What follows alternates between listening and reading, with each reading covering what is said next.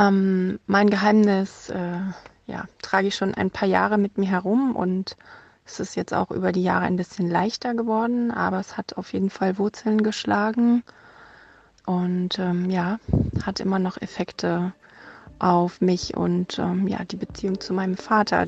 Okay, also im Folgenden möchte ich Ihnen mein Geheimnis erzählen. Das ist ein Geheimnis, das, von dem niemand weiß, außer meine Kontakte, mit denen ich eben da die Deals gemacht habe. Ja, ich wollte euch jetzt mal mein kleines schmutziges Geheimnis verraten. Davon weiß an sich gar keiner. Man würde es mir selbst persönlich auch nicht zutrauen, äh, auch wenn man mich ganz, ganz genau kennt. Das äh, weiß keiner. Sie sind bei Was jetzt und wir lüften hier heute einige Geheimnisse. Ich bin Pia Rauschenberger. Und ich bin Ann-Christine Schlusti. Und äh, wir haben in den vergangenen Wochen beide zusammen viele Geheimnisse unserer HörerInnen und LeserInnen gesammelt. Und da sind einige zusammengekommen. In manchen dieser Geheimnissen geht es aber auch tatsächlich um härtere Themen, wie zum Beispiel Selbstverletzung. Und falls Ihnen das zu viel ist, dann hören Sie besser nicht weiter. Es geht aber auch um Affären, Drogen und Zahngesundheit. Ja. Und wenn Sie sich jetzt fragen, warum wir diese Folge machen, müssen wir ganz ehrlich sein. Wir sind natürlich extrem neugierig auf die Geheimnisse unserer Leserinnen und Hörerinnen. Wir wollten aber auch einen Ort bieten, um Dinge, die Sie belasten, loszuwerden. Denn die Pandemie, die hat ja vieles ins Private zurückgedrängt und es ist ja der Ort, an dem bekanntlich viele Geheimnisse entstehen. Äh, das kann man sogar auch etymologisch herleiten, denn das Wort Geheimnis stammt ursprünglich oder hat ursprünglich die Bedeutung zum Haus und zum Heim gehörig. Ich finde es aber auch interessant, sich mal mit Geheimnissen zu beschäftigen, weil es da auch einige theoretische Ansätze dazu gibt, zum Beispiel vom Sozialwissenschaftler Georg Simmel. Der hat Anfang des 20. Jahrhunderts gesagt, das Geheimnis ist eine der größten geistigen Errungenschaften der Menschheit. Warum das so ist, das werden wir, glaube ich, in der Folge dann noch besser verstehen. Was ich auf jeden Fall interessant finde, ist, dass äh, zwei Menschen sich niemals vollkommen durchschauen werden, weil alle Menschen Geheimnisse haben. Ja, und ich glaube, die Geheimnisse, die wir hier zusammengestellt haben, die zeigen das auch ganz gut äh, weil sicherlich viele Menschen aus dem Umfeld unserer GeheimnisgeberInnen nichts wissen über die Geheimnisse, die hier geteilt werden. Ja, das glaube ich auch. Ja. äh, bei zwei der Geheimnisse haben wir auf ähm, Wunsch der Geheimnisgeber hin die Stimme verzerrt. Wenn Sie die Geheimnisse dann hören, dann werden Sie wahrscheinlich verstehen, warum. Und damit das vorher aus Fact-Checking-Perspektive klar ist, wir haben mit allen Menschen, die ihre Geheimnisse hier teilen, persönlich gesprochen und haben so gut es ging die Geschichten verifiziert.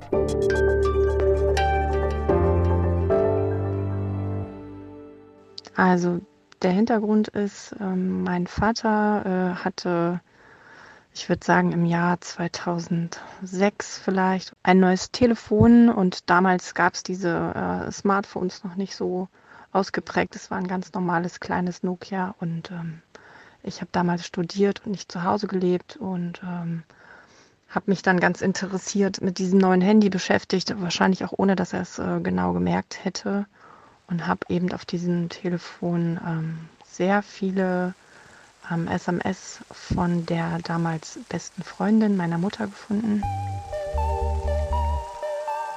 Alle mit recht explizitem Inhalt. Ähm, ich liebe dich und äh, ja, das war schon sehr gefährlich auf dem Hof, da hätte der und der uns entdecken können oder wann sehen wir uns wieder und auch seine Antworten dazu. Also das war keine einseitige Sache.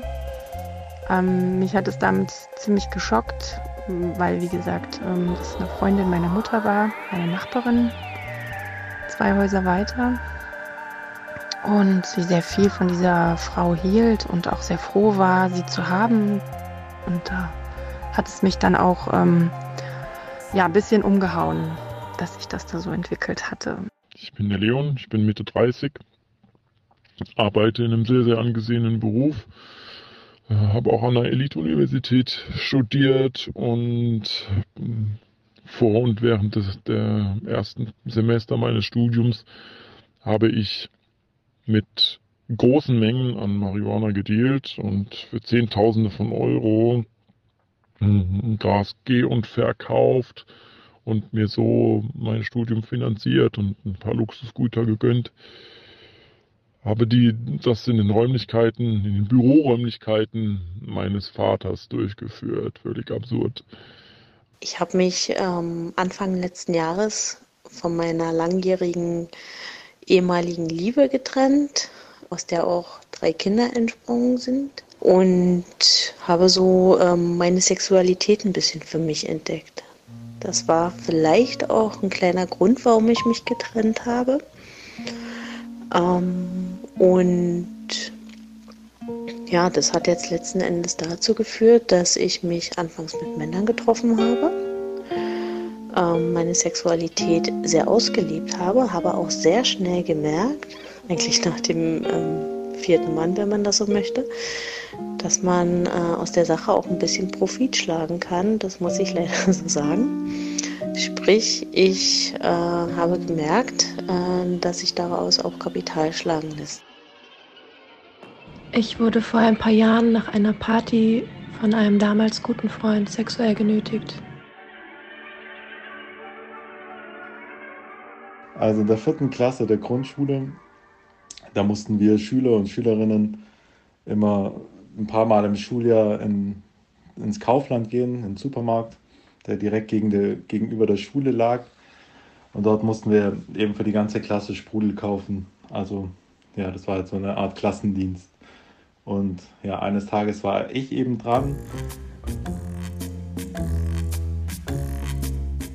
Und es war dann so, dass wir normalerweise nicht alleine gehen mussten. Aber ah, an diesem einen Mal wurde ich alleine losgeschickt, um den Sprudel zu kaufen. Und ich bin dann in den Supermarkt gegangen, habe ja, den Kasten Sprudel geholt. Aber ja, ich war zu dieser Zeit schon in so einer Art Sturm- und Drangphase deshalb dachte ich mir, okay, nice, jetzt bin ich alleine in einem Supermarkt und äh, ja, ich habe dann angefangen, so Kaugummipackungen einzustecken und äh, ja, ich bin dann eben zwischen den Reihen hin und her und habe eine Kaugummipackung nach der anderen eingesteckt, relativ übertrieben und übermütig. So, und es geht gleich weiter mit den Geheimnissen. Einige sind längere Geschichten, die uns durch die ganze Folge begleiten werden. Mhm. Dass wir Geheimnisse normalerweise nicht weitererzählen, das hat ja viel mit Scham zu tun. Und darüber habe ich auch mit dem Psychoanalytiker Stefan Alder gesprochen. Die Scham ist ja ein total wichtiges Gefühl, was die Grenzen der Intimität markiert. Und auf der anderen Seite ist es wichtig, Schamgefühle zu überwinden, um etwas anderen anzuvertrauen und zu merken, dass gerade indem ich etwas von mir mitteile, ich dadurch an, an, an Gesicht gewinne. Genau, das ist erstmal so dieses grundsätzliche Spannungsverhältnis. Wir wollen uns als soziale Wesen ähm, zwar anderen zeigen und von ihnen erkannt werden, Gleichzeitig gibt es aber auch den menschlichen Drang, uns vor anderen abzugrenzen und zu verbergen. Und das ist eben auch wichtig für uns Menschen, damit wir das Gefühl von Autonomie haben und nicht völlig von der Meinung von anderen abhängig sind. Und äh, diesen Moment, den nennt man auch Individualisierung. Ja, und ähm, Georg Simmel, von dem hatte ich ja vorhin schon mal gesprochen, ähm, denn sagt, das Geheimnis ist der Individualisierungsmoment ersten Ranges. Nein, man könnte sowas wie ein Recht auf auf Geheimnisse postulieren, zumindest für einen bestimmten Lebensabschnitt. Also alle, alle Erwachsenen, die Kinder haben, erleben das, dass wenn Kinder heranwachsen, dass sie am Anfang erstmal alles mitteilen wollen und dann gibt es in der Entwicklung eine Phase, wo sie anfangen, etwas für sich behalten zu wollen. Das ist ja ganz interessant, weil das ja auch darauf hindeutet, dass die Fähigkeit, Geheimnisse überhaupt haben zu können, für die menschliche Entwicklung ganz wichtig ist, oder? Ja, ich habe das jetzt auch so verstanden, dass sie eine Rolle dafür spielen, wie wir uns selbst eben definieren und wie wir uns auch von unseren Eltern dann irgendwann abgrenzen und irgendwie als eigene Individuen verstehen. Aber auch uns immer wieder in Beziehung mit, mit anderen zu setzen, in dem Moment eben, in dem wir anderen ein Geheimnis anvertrauen. Das ist ja dann auch so ein schöner, wertvoller Moment, zum Beispiel in Freundinnenschaften, wenn wir einer Freundin ein Geheimnis mitteilen, was wir vielleicht vorher noch niemandem mitgeteilt haben. Das ist ja auch, auch der Beginn von Freundschaften, oder? Wenn man jemandem ein Geheimnis anvertraut, dann, so kenne ich das zumindest, ist oftmals der Moment, wo man so checkt, ah, vielleicht freunden wir uns gerade an. Ja, stimmt. Weil es ja auch irgendwie so eine Art von Geschenk hat, sich selber eben dieses eine Stück von einem selbst, das andere noch nicht gesehen haben, dann auch dieser Person zu zeigen wahrscheinlich. Und, mhm. und in dem Sinne äh, beschreibt Alde auch, dass äh, Geheimnisse eine wichtige Funktion auch in der psychischen Entwicklung von Kindern haben. Dass Geheimnisse immer wieder etwas haben, wo es darum geht, etwas abzugrenzen, einzugrenzen, etwas für sich zu behalten und den anderen auszuschließen, um es dann wieder unter anderen Rahmenbedingungen wieder zu öffnen. Also es ist eigentlich immer wieder ein Wechsel zwischen, zwischen Grenzsetzung und sich wieder mitteilen und öffnen. Ja, und Geheimnisse werden ja nicht nur in Freundschaften oder in der Psychoanalyse geteilt, ähm, sondern es gibt ja auch jahrhundertelang tradierte Institutionen, in denen man Geheimnisse loswerden kann. Ich finde die Idee des Beichtens, auch wenn die Praxis manchmal auf den Hund gekommen ist, etwas sehr, sehr Wertvolles für Menschen, egal ob sie katholisch fromm sind oder nicht. Ja? Vertrauen zu finden und geschützten Raum finde ich prinzipiell immer etwas Gutes. Ich habe auch mit jemandem gesprochen, der beruflich Geheimnisse entgegennimmt, und zwar mit dem Pfarrer Holger Almenröder. Wer zu Beginn dieses Jahres die ARD-Doku Wie Gott uns schuf gesehen hat, der kennt Holger Almenröder vielleicht schon. Das war eine Doku, in der sich 120 Mitglieder der katholischen Kirche als queer geoutet haben. Ja, und in seiner Tätigkeit als Pfarrer nimmt Almenröder regelmäßig die Beichte entgegen. Wichtig ist, dass derjenige, diejenige, die zu mir kommt, sich angenommen, aufgehoben fühlt. Ich habe da nicht den moralischen Lehrmeister zu machen. Wenn ich etwas sage und frage, dann dient es nicht mir, weil ich so neugierig bin, sondern ähm, es dient im Grunde dem anderen, sich klar zu machen, was ist sein Thema. Ja, das ins Wort bringen, das öffnet ihn auch selber für das, was sein Problem ist und kann dadurch auch im späteren etwas entwickeln das ist ja gar nicht so anders eigentlich als in der Psychoanalyse oder in der Psychotherapie, dieses ins, etwas ins Wort zu bringen, dass es äh, Menschen dafür öffnet, erstmal zu erkennen, was eigentlich ihr Problem ist. Das finde ich irgendwie so ganz schön, dass wir hier ja auch ein bisschen sowas machen. Im Prinzip, hier lassen wir die Leute ja auch diese Themen ins Wort bringen, könnte man sagen. Stimmt, wir wissen gar nicht, was wir dadurch anstoßen. Auf Kurs Versöhnung gehen, würde ich sagen. Gewinne jemanden, dem du vertraust, dem du auch das Unsagbare anvertrauen kannst und dich darauf verlassen kannst, das geht nicht raus. Aber dadurch bewegt sich etwas bei mir. Auf Kurs Versöhnung gehen, das ist für Holger Eimenröder gar nichts, was unbedingt nur der Beichte anhaftet. Er sagt, dass die Hauptsache darin besteht, dass man sich ausspricht. Und dabei sollte man jetzt Geheimnisse natürlich nicht romantisieren. Geheimnisse können wahnsinnig schmerzhaft sein, sie können extrem mit Scham behaftet sein, sie können wehtun und sie können natürlich auch Beziehungen belasten, wenn nicht sogar zerstören. Und Almenröder sagt, es geht aber erst einmal darum, den Mut zu haben, sich jemandem anzuvertrauen. Wenn du mal Gesprächsbedarf hast, dann such dir jemanden. Das kann ein Priester sein, das muss aber kein Priester sein. Es kann auch, ja, weiß ich nicht, eine Tante sein, die dicht hält. Und ähm, aber wenn das Geistliche dabei ist, ja, lass dir dann auch Mut zusprechen. Worum geht's denn sonst? Ne? Ego te absolvo, ich spreche dich los, ich spreche dir Mut zu. Hier, versuch's erneut.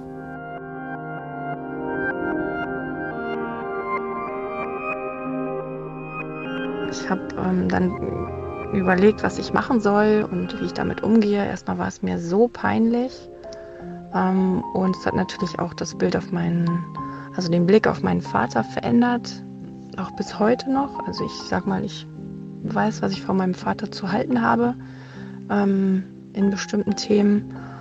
Und ähm, ja, ich wollte ihn auf gar keinen Fall darauf ansprechen, habe das Telefon dann auch weggelegt und musste es erstmal mit mir selbst ausmachen. Aber es hat mich natürlich sehr lange beschäftigt und ähm, ich wusste auch nicht, ob ich es meiner Mutter sagen sollte. Wollte auch nichts kaputt machen. Also vielleicht auch eben aus Eigennutz habe ich nichts äh, sagen wollen. Ja, das heißt, ich war dann sehr auf mich allein gestellt damit und ähm, hatte große Gewissensbisse ähm, ja, und habe es dann aber so ein bisschen in mir so ad acta gelegt. Und das war eine ja, total kranke Zeit. Auch viele Drogen konsumiert währenddessen. Alles eigentlich, was man sich so reinjagen konnte. Nichts intravenös. Ähm, das ist auch so ein kleines dunkles Geheimnis, von dem mein jetziges Umfeld überhaupt gar nichts weiß. Mein Geheimnis ist leider etwas deprimierend. Es tut mir auch ein wenig leid, ähm, aber ich wollte es eben trotzdem gerne preisgeben. Und zwar ist es so, dass ich mich seit dem letzten Sommer mehrfach selbst verletzt habe, indem ich mich geritzt habe. Entweder an Unterarmen oder an den Oberschenkeln. Und davon weder meinen Freunden noch meiner Familie erzählt habe, obwohl ich mit beiden ein sehr enges Verhältnis habe. Ich bin in der Flüchtlingsarbeit seit 1993 aktiv. Seit zehn Jahren bin ich zudem in der LGBTIQ-Flüchtlingsarbeit aktiv und habe seitdem knapp 60 schwule Flüchtlinge vor der Abschiebung retten können. Das Geheimnis daran ist, dass ich diese Menschen in von mir privat auf eigene Kosten angemietete Wohnungen leben lasse, damit sie nicht von den zuständigen staatlichen Organen außer Landes geschafft werden können. Jetzt habe ich mich von meinem Mann getrennt äh, gehabt und war natürlich auch ähm, immer Mama gewesen und nun plötzlich auf mich selbst gestellt. Und ja, dadurch fiel es mir natürlich umso leichter, diese Verabredung ähm, zu tätigen und ja, entsprechend auch ähm, mein Leben, soweit es geht, damit zu finanzieren. Ich habe Spaß dabei und genieße es auch wirklich, das, äh, das Lob der Männer, äh, welches ich bekomme, ähm, beziehungsweise auch mir die Männer aussuchen zu können. Und ich habe wirklich schon sehr spannende ähm, Erlebnisse und auch Treffen gehabt, die ich mir im Leben nicht geträumt hätte, äh, erleben zu dürfen. Dafür bin ich auch wirklich, wirklich dankbar. Mein Geheimnis ist ein sehr kleines Geheimnis eigentlich. Ich hatte vor Weihnachten eine kleine Weihnachtsfeier in meiner WG ohne meinen Freund und ähm, eine Freundin war ziemlich betrunken und hat dann spontan übernachtet, hatte aber keine Zahnbürste dabei. Ja, ich bin dann eben zwischen den Reihen hin und her und habe eine Kaugummipackung nach der anderen eingesteckt. Und irgendwann habe ich mich dann doch entschieden zu gehen und zur Kasse zu gehen. Und so kam es dann, wie es kommen musste. Und nach dem Bezahlen kam dann eben der Ladendetektiv auf mich zu und hat mich dann mitgenommen in sein Büro. Dann habe ich ihr selber betrunken angeboten, ähm, einfach die Zahnbürste von meinem Freund zu benutzen, ähm, dass ich sie danach einfach entsorgen werde, ihm eine frische gebe und ähm, nur sie sich jetzt eben überwinden muss, diese Zahnbürste zu benutzen, was sie dann in ihrem Zustand auch gemacht hat. Und ähm, ich bin dann über Weihnachten ähm, in die Heimat gefahren und als ich wieder zurückkam, hatte ich vergessen, diese Zahnbürste dann zu entsorgen und auszutauschen gegen eine frische.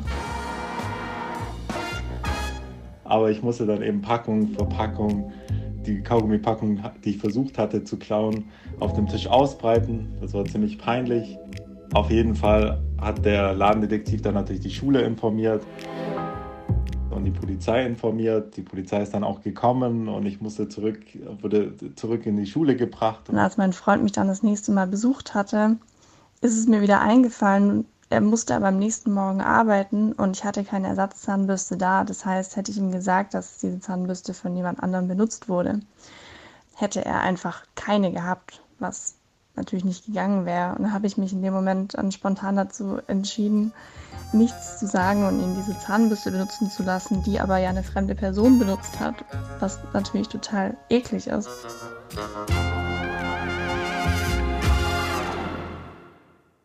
Ich habe Holger Almenröder auch gefragt, was denn so klassische Geheimnisse sind, die ihm gebeichtet werden. Und er hat erzählt, dass oft Leute zu ihm kommen, weil sie ihre Partnerin oder ihren Partner betrogen haben. Hätte ich jetzt auch irgendwie vermutet, dass es so ist. Ist relativ classy, das stimmt.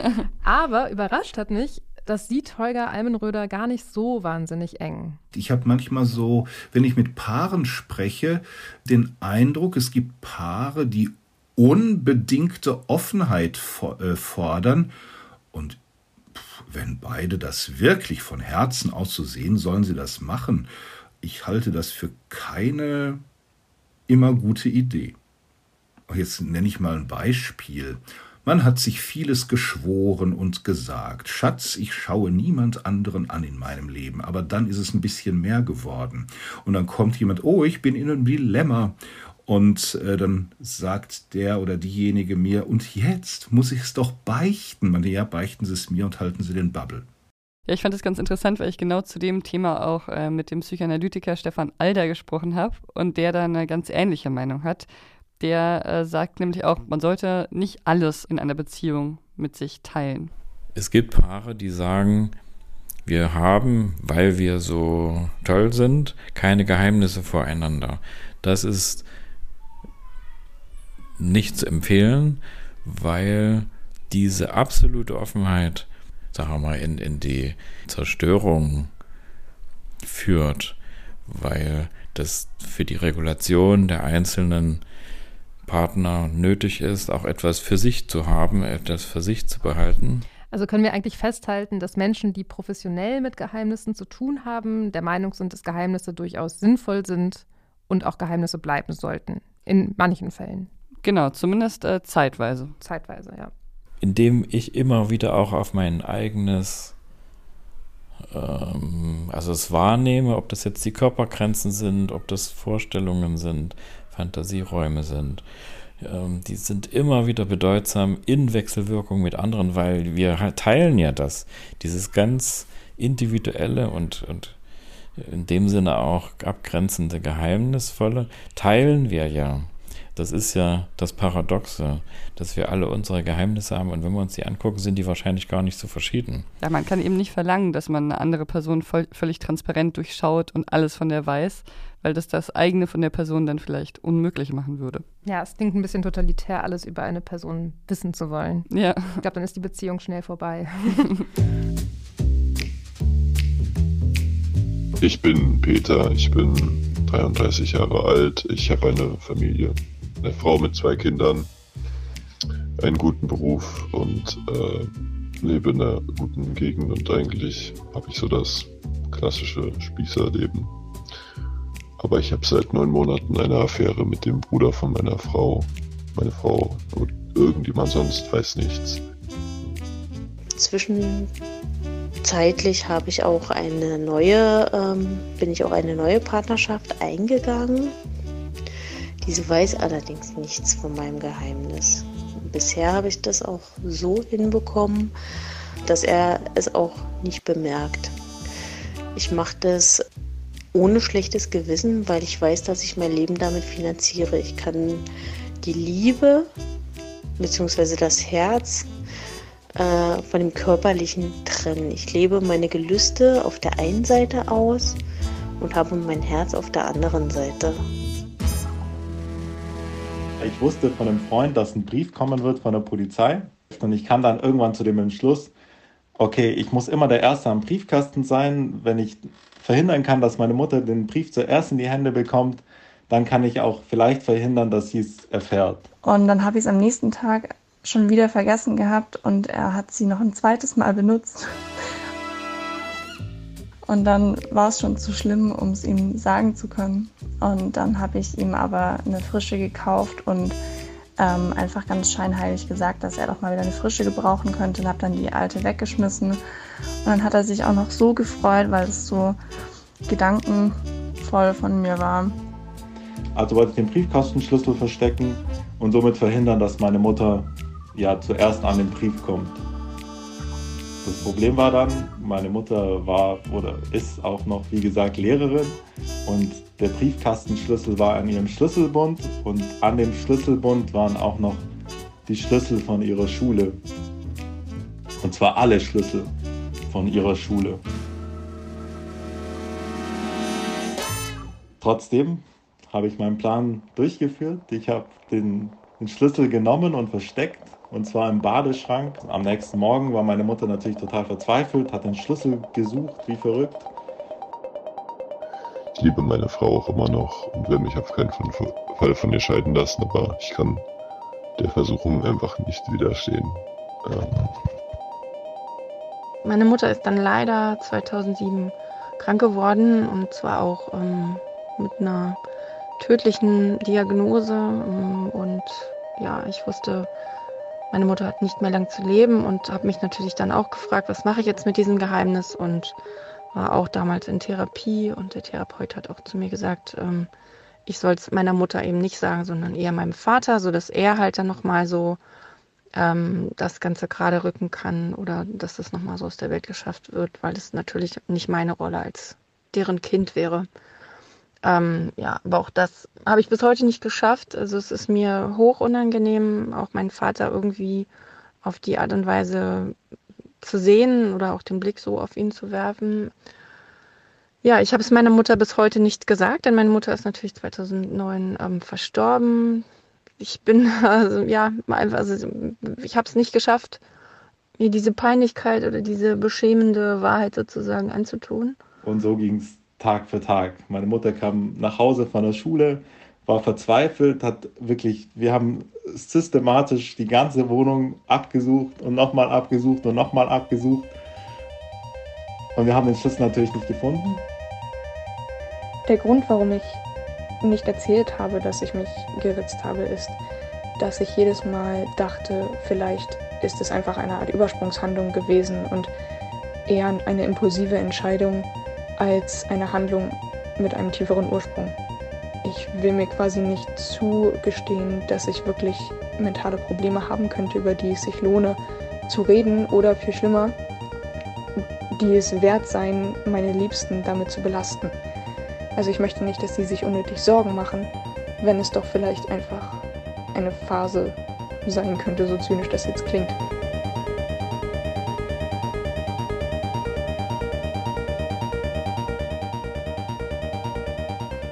Können uns ja auch nochmal Geheimnisse auf so einer größeren Ebene anschauen. Und zwar mit dieser Frage, wer darf überhaupt Geheimnisse haben? Die Frage wäre ich gar nicht selbst gekommen, aber die Feministin und schwarze Aktivistin Bell Hooks hat sich die gestellt und ist nämlich zur Antwort gekommen, dass bei der Geheimhaltung es um Macht geht und darum, Informationen zurückzuhalten oder zu verbergen und sie sieht es ein bisschen anders jetzt als äh, Stefan Alder und der äh, Pfarrer Almenröder, weil sie sagt eben, dass Geheimnisse schon eine Belastung darstellen können und dass äh, zum Beispiel ein Familiengeheimnis, dessen Bewahrung dass es krank machen kann und eher so Unheil anrichtet. Und sie hat deshalb auch in ihrer persönlichen Geschichte einmal darauf bestanden, dass das Familiengeheimnis ihres Freundes, äh, das ihr anvertraut wurde, das ihr Freund aber nicht kannte, dass das quasi aufgedeckt wird, weil sie meinte, dass sie da nicht zur Mittäterin werden will, um dieses düstere Familiengeheimnis zu bewahren. Passt ja irgendwie auch, dass sie als Feministin sich so gegen Familiengeheimnisse wendet, oder? Ja, stimmt, das passt auch, finde ich, ja. Und weil sie eben auch sagt, dass Geheimhaltung oft Lügen erfordert und Lügen eben so eine Grundlage sind für potenziellen Verrat und Zerstörung des Vertrauens. Und sie beschäftigt sich ja auch sehr viel mit Beziehungen in ihren äh, Texten und da ist Vertrauen ja eigentlich sehr wichtig, genau. Ja, apropos Beziehungen, ähm, es gibt auch einen äh, Professor an der Columbia University, der sich schwerpunktmäßig mit Geheimnissen beschäftigt und dazu forscht, wie sich Geheimnisse auf unser Wohlbefinden auswirken. Und er hat festgestellt, dass es Menschen immens belastet, wenn sie etwas für sich behalten müssen, und das nicht, weil sie irgendein Wissen aktiv geheim halten müssen, sondern weil sie einfach in ihrem Alltag immer wieder an dieses Geheimnis denken, dass, dass sie dermaßen stresst, dass es einfach fürs ja, Wohlbefinden wohl schlecht ist. Geheimnisse mit sich rumzutragen. Und das Interessante ist, dass das nicht nur für eigene Geheimnisse gilt, sondern auch für Geheimnisse, äh, die jemandem anvertraut wurden, mit der Bitte, das unbedingt für sich zu behalten. Und das kennen wir ja alle. Wenn man ein Geheimnis mit genau dieser Bitte anvertraut bekommen hat, dann ähm, ja, ist man irgendwie unter so einem komischen Druck, sich da auf gar keinen Fall zu verplappern. Mhm. Ja, das finde ich ganz witzig, weil dazu passt auch noch was, was äh, Simmel geschrieben hat. Der hat geschrieben, das Geheimnis legt eine Schranke zwischen die Menschen, zugleich aber auch den verführerischen Anreiz, sie durch Ausplaudern oder Beichte zu durchbrechen, der das psychische Leben des Geheimnisses wie ein Oberton begleitet. Also das fand ich ganz äh, lustig, weil das stimmt. Sobald man ja etwas irgendwie jemandem erzählt und dem Ding ist es ein Geheimnis, hat man so im Kopf dieses Bild von, okay, ich muss mir den Mund so halten, damit ich es nicht ausplaudere, ja. weil es auf einmal so ein Gewicht bekommt und sonst würde man es wahrscheinlich eh nicht weiter erzählen. Ja, aber, ja. ja so als, als könnte man plötzlich Tourette entwickeln und würde es einfach so laut in die Welt schreien. Ja, genau. Stimmt. Ja, also Slapians Forschung zufolge haben Menschen durchschnittlich 13 Geheimnisse zu einem gegebenen Zeitpunkt. Und wenn man sich überlegt, dass das so ein Stress ist fürs Wohlbefinden, sind 13 Geheimnisse schon ganz schön viel, finde ich.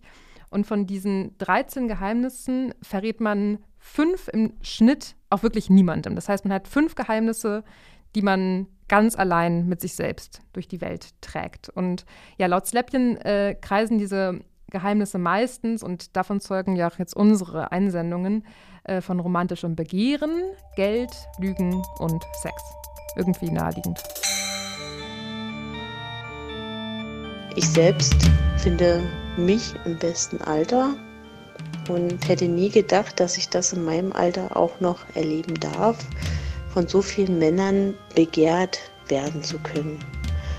Ich bin Anfang 40, auch ein bisschen stolz darauf, mich für Sex von fremden Männern bezahlen zu lassen und mich einfach richtig, richtig schön begehren zu lassen. Ja, während der Zeit bin ich dann immer, wenn meine Mutter weg war, zum Briefkasten gegangen, habe den Briefkasten, der sich immer weiter gefüllt hat, geöffnet.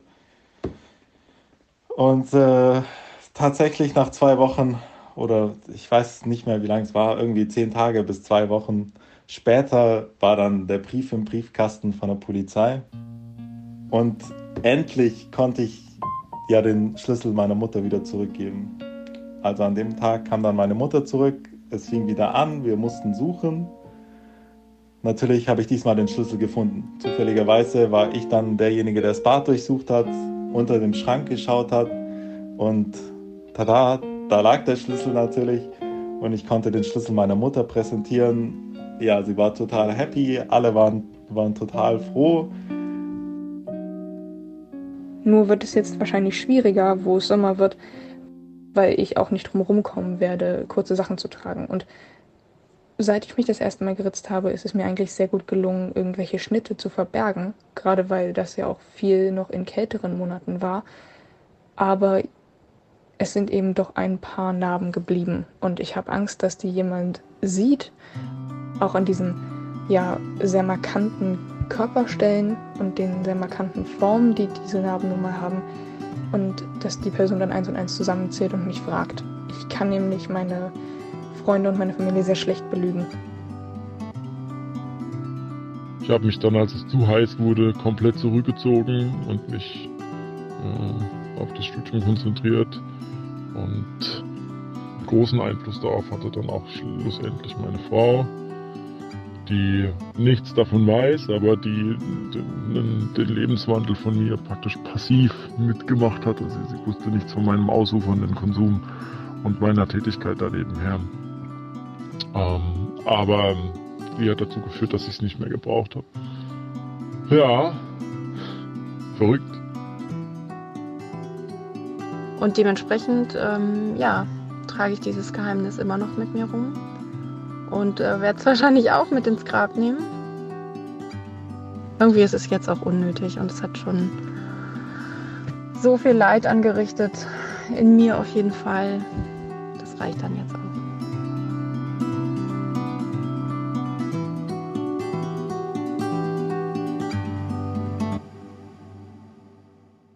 Vielleicht können wir das alles jetzt nochmal so ein bisschen zusammenbringen, diese unterschiedlichen Perspektiven auf Geheimnisse und auch die unterschiedlichen Geheimnisse, die wir hier erfahren haben. Wir versuchen ja anscheinend immer uns anderen mitzuteilen und mit ihnen dadurch in Kontakt zu kommen, uns zu zeigen. Und ich glaube, das ist eine durch und durch menschliche Eigenschaft. Und gleichzeitig bleibt immer etwas Eigenes äh, tief in uns drinne und das wird auch immer da sein. Und so sagt das auch äh, der Psychoanalytiker Stefan Alder. Also man kann davon ausgehen, dass jeder Mensch in sich einen Bereich hat, dem, dem er oder sie keinen anvertraut.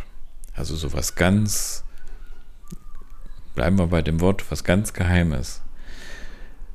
Und diese, diese Art von Intimität kann man jedem Menschen zusprechen. Das kann sich im Laufe der Jahre ändern, dass man bestimmte Sachen dann doch mal jemandem anvertraut und dann wird etwas anderes dann zum ganz Geheimen.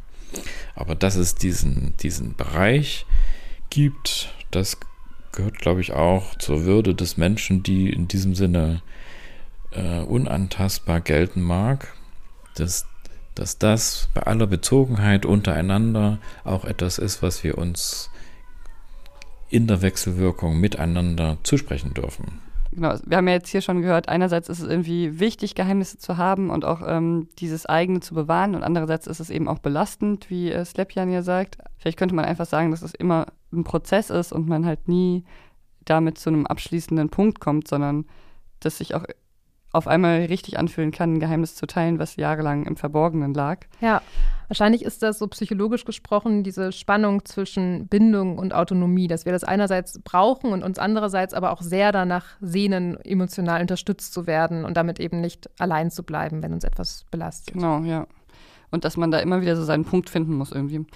Ähm, was ich auch ganz schön fand, Stefan Alder bedankt sich als Geheimnisträger bei seinen Patientinnen immer, wenn sie ihm ein Geheimnis mitteilen. Auch wenn die Rolle des Psychotherapeuten dazu einlädt, ist es trotzdem nicht selbstverständlich. Und wir wollen uns natürlich auch sehr für die Geheimnisse bedanken, die Sie uns mitgeteilt haben. In diesem Sinne, danke. Und falls Sie auch ein Geheimnis haben und das aber vielleicht nicht direkt uns mitteilen möchten, das Sie aber trotzdem belastet, in den Shownotes finden Sie Adressen, an die Sie sich dann wenden können. Und falls Sie aber Geheimnisse haben, die Sie gern mit uns teilen möchten, dann freuen wir uns natürlich über jegliche Geheimnisse, die uns erreichen. Und auch dazu finden Sie noch einen Link in den Shownotes. Und wenn Sie sagen wollen, wie Ihnen diese geheimnisvolle Folge gefallen hat, dann schicken Sie uns gerne eine Mail an wasjetzt.zeit.de. Und ähm, bis zum nächsten Mal. Tschüss.